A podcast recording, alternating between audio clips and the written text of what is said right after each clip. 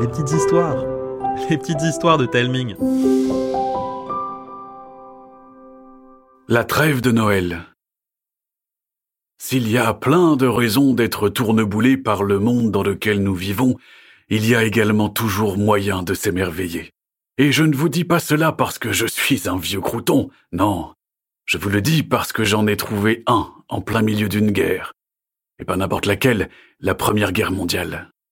C'était au début du siècle dernier. Tout le monde avait été réquisitionné. Je n'étais pas réellement enchanté de partir au front. J'avais fort à faire à la boulangerie de mes parents. Les affaires marchaient bien.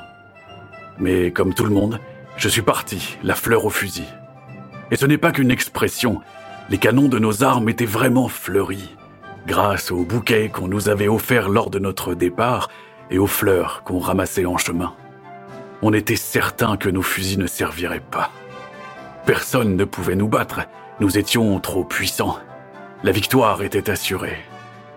Et on ne pouvait pas plus se tromper. Le conflit s'est enlisé.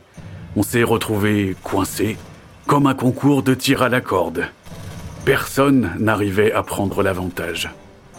Sauf qu'on était bloqué dans des tranchées, séparés par une bande de terre morte, criblée de trous d'obus. Le No Man's Land. Personne ne pouvait y survivre. Y poser un pied, c'était l'assurance de se faire tirer comme un lapin. À l'automne, la pluie est arrivée, inondant rapidement les parties basses de nos tranchées. Mais c'est avec l'hiver que notre vie est devenue un enfer. On s'est retrouvés trempés et gelés jusqu'aux os, sans une lueur d'espoir à l'horizon. C'est peu dire qu'on avait le moral dans les chaussettes, sauf qu'on n'avait pas encore touché le fond du fond. On l'a atteint lorsqu'on s'est retrouvé congelé dans nos tranchées au matin de la veille de Noël. Et puis, d'un coup, le petit Louis s'est écrié.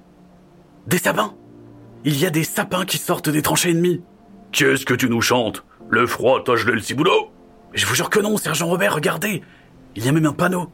Laisse-moi voir. Quoi? Une trêve? Nos ennemis demandent une trêve Euh, C'est bientôt Noël, sergent. Est-ce que j'ai un gros ventre, un uniforme rouge, une hotte, des rennes et un traîneau? Euh, Non, sergent. Je suis pas né de la dernière pluie, petit Louis. C'est une ruse pour nous faire baisser notre garde et en finir. Mais, sergent. Assez discuté Que tout le monde reste en alerte. On ne peut pas faire confiance à l'ennemi. La garde fut doublée. Toute la journée, dès qu'un de nous relâchait son attention, le sergent Robert fonçait sur lui comme un hibou sur un mulot.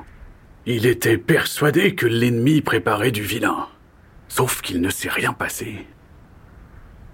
En fin de journée, il s'est mis à neiger à gros flocons, et très rapidement, le No Man's Land s'est drapé de blanc. Tout était tellement silencieux qu'on se serait cru perdu dans le Grand Nord. Lorsque la nuit a pointé le bout de ses étoiles, des chants de Noël se sont élevés du côté de l'ennemi. C'était trop irréel pour être vrai. D'un coup, un frisson nous a tous parcourus. Pas de peur, mais d'effroi. Personne ne pouvait être aussi insouciant pendant une guerre. Le sergent Robert avait raison. Il se tramait quelque chose et il ne fallait surtout pas relâcher notre attention. On s'est retrouvés au petit matin, épuisés d'avoir veillé toute la nuit. Il ne neigeait plus, et les chants de Noël avaient cessé. Alors que je jetais un œil par-dessus la tranchée, un ennemi joufflu a prudemment sorti la tête hors de sa tranchée à lui. Il a agité un drapeau blanc en braillant Frohe Weihnachten überall! Joyeux Noël à tous! On s'est tous regardés, stupéfaits. Plusieurs d'entre nous ont voulu lui répondre, mais une pluie de torgnoles a stoppé notre élan. Crétin! Vous ne voyez pas qu'il cherche à tromper notre vigilance? Tout le monde s'est tu. Même l'ennemi joufflu.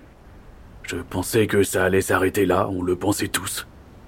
Mais le joufflu s'est avancé sur le No Man's Land en agitant son drapeau, très vite rejoint par une poignée de ses camarades, les bras chargés de bouteilles et de saucisses. Cette parade grotesque nous laissa sans voix. Et euh, si c'était une vraie trêve C'est un piège, oui. Si vous vous montrez, vous serez fusillé. Parce qu'on camoufle des fusils dans des saucisses maintenant Et là, le petit Louis s'est empressé de grimper. ulcéré. Le sergent s'est jeté sur lui, mais l'autre était trop rapide et le pauvre Robert s'est retrouvé le nez dans la boue.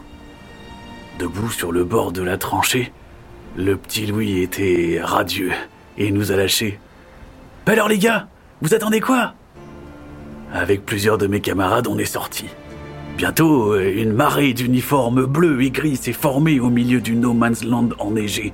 C'était à peine croyable, on fraternisait avec ceux que l'on essayait de tuer la veille. Un soldat ennemi s'est approché de moi. Il avait l'air tranquille et heureux. Il m'a tendu une main amicale. J'ai avancé la mienne timidement. Il l'a saisie et serré vigoureusement. Peter Dorn, Fröhliche Weihnachten. Joyeux Noël, je m'appelle Georges Merlon. Enchanté Georges Merlon. Tu faisais quoi avant la guerre? J'aidais mes parents. Ils ont une boulangerie dans une bourgade pas loin d'ici. J'espère qu'ils vont bien. Je suis sûr qu'ils vont bien. Tu veux boire? Il sortit une flasque de whisky de la poche de sa veste et me l'attendit. J'en bus une rasade. Puis, on s'est assis sur un tronc déraciné par les obus et on a commencé à bavarder. Et surtout en français, mon allemand était pas terrible. Je serais incapable de dire combien de temps ça a duré. C'était comme si la guerre n'avait jamais existé. Peter était instituteur. Il était venu plusieurs fois chez nous avant la guerre. Nous avons parlé de nos familles, de notre travail et du cadeau de Noël qu'on aurait souhaité. Un vélo. Nous voulions la même chose. Parfois, nous regardions autour de nous. Partout, des tas de braves gars trinquaient, fumaient, riaient, dansaient. Plus rien ne les opposait. Qui aurait cru qu'au beau milieu d'une bande de terre morte, il y pourrait y avoir une si belle fête de Noël Et puis, un ballon de football a roulé à mes pieds. L'instant d'après, les gris affrontaient les bleus.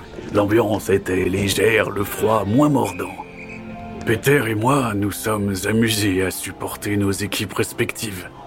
La sienne a marqué la première. J'ai applaudi. Il a pouffé, puis a déclaré le regard fixé sur le ballon. Ce serait mieux de se faire la guerre comme ça. Personne ne meurt en jouant au football. Alors qu'il terminait sa phrase, les gris ont marqué un second but. C'est une bonne idée, mais il faudrait qu'il n'y ait pas que du foot, sinon vous allez toujours gagner. Le match s'est terminé sur un score sans appel. Trois buts à zéro. Sur les visages, il n'y avait que des sourires. Les boissons et les victuailles vinrent à manquer. Je crois que c'est l'heure de rentrer. Ça a été un plaisir, Peter. Je te souhaite de vite rentrer chez toi. Je pense qu'on en a tous envie. Ce serait sans doute euh, le meilleur des cadeaux pour nous tous, pas vrai? Prends soin de toi, Georges. À contre-coeur, nous nous sommes fondus parmi les nôtres. De retour dans nos tranchées, la neige a recommencé à tomber. Des chants de Noël se sont élevés des deux côtés. Cette nuit-là, comme tous mes camarades et mes ennemis, j'ai souhaité que cette trêve dure pour l'éternité.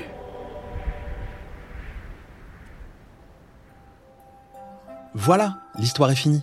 Dites-moi ce que vous en avez pensé en m'envoyant un message vocal avec vos parents par Instagram ou par mail à l'adresse hello at telming.com. H-E-L-L-O T-A-L-E-M-I-N-G.com. Et si vous avez une idée d'histoire qui vous trotte dans la tête, n'hésitez pas à me la partager. Je vous embrasse et je vous dis à bientôt.